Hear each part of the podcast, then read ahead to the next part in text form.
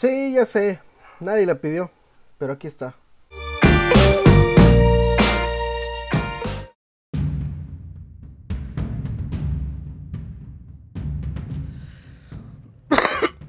Perdón. ¿Qué tal, gente de la opinión que nadie pidió? El día de hoy les voy a hablar acerca de una película que ya tiene una semana de estreno en Netflix. Una película que quizás muchos estábamos esperando o quizás era algo que no esperábamos pero sí necesitábamos. Eh, eh, les estoy hablando y como está en el título de este podcast, estamos hablando de la película de El Camino. ¿Para qué le hago tanto de emoción? Si ustedes ya saben de cuál. Pues bueno, esta película basada o que es como una continuación de lo que pasó en Breaking Bad esta serie que es catalogada como la mejor serie de la historia y que quizás yo la pondría muy probablemente también como la mejor serie de la historia. Quizás para muchos aburrida, pero no solo la acción es lo interesante de alguna serie desde mi particular punto de vista, al igual que en una película, es decir, puede ser una gran película sin tener eh, violencia explícita o sin tener efectos especiales en el espacio o armadura de Iron Man, etcétera, etcétera. Pero eh, mucha gente está acostumbrada a ese tipo de cine o a ese tipo de contenido, por lo que cuando llegan contenidos de buena calidad que no tienen esos elementos, comienzan a recibir como las críticas de es aburrida. Pero en gusto se rompen géneros y para mí esta serie la voy a defender como una de las mejores series de la historia.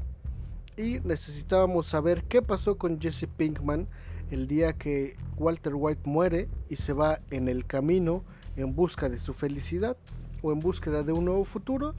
Pues bueno, el camino nos lleva a contestar esas preguntas.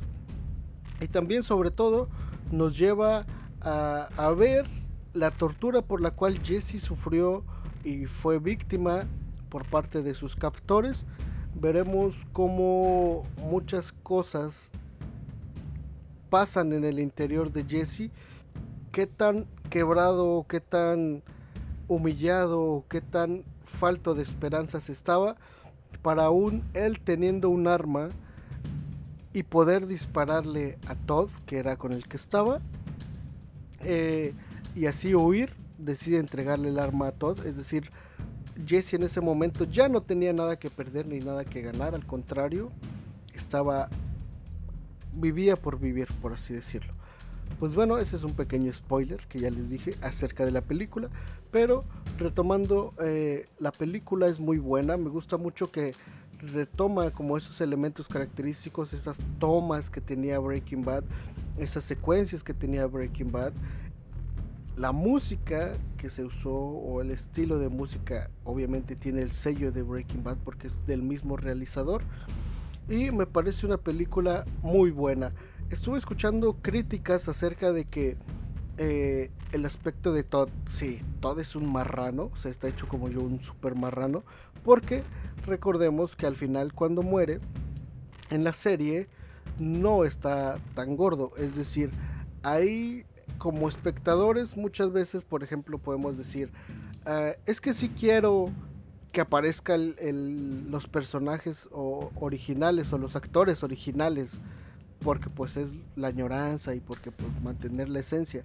Ok, te traen al actor original que hacía ese personaje como está actualmente, que está muy gordo, y te quejas porque no se parece a como estaba hace unos años pues evidentemente no se va a parecer porque los años pasan y no pasan de embalde. Que se debió haber preparado un poco mejor, sí, pero tampoco sabemos que a lo mejor estaba mucho más gordo y eso fue lo más que pudo bajar. Entonces yo prefiero que se quede el personaje o el actor original a que se quede un a que pierda la esencia como tal el personaje con otro actor. No que el otro actor lo haga mal o que lo haga mejor, sin embargo que que sea tal actor. Ha pasado muchas veces, sobre todo aquí en México.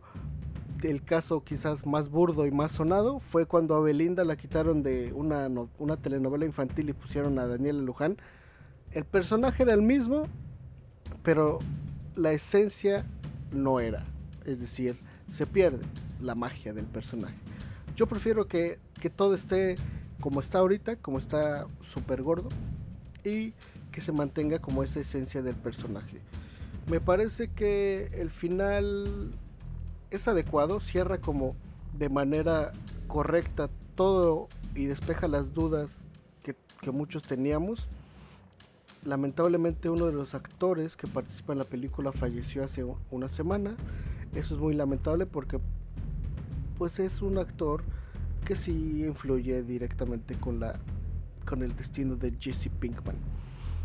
Eh, sin nada más que añadir, me parece que la película es muy buena. Si te gustó la serie y si eres fan de la serie, esta película te va a gustar si no te pones tan exigente por los detalles del el tema, sobre todo con el tema de Todd, que, que, es como donde más escuché críticas.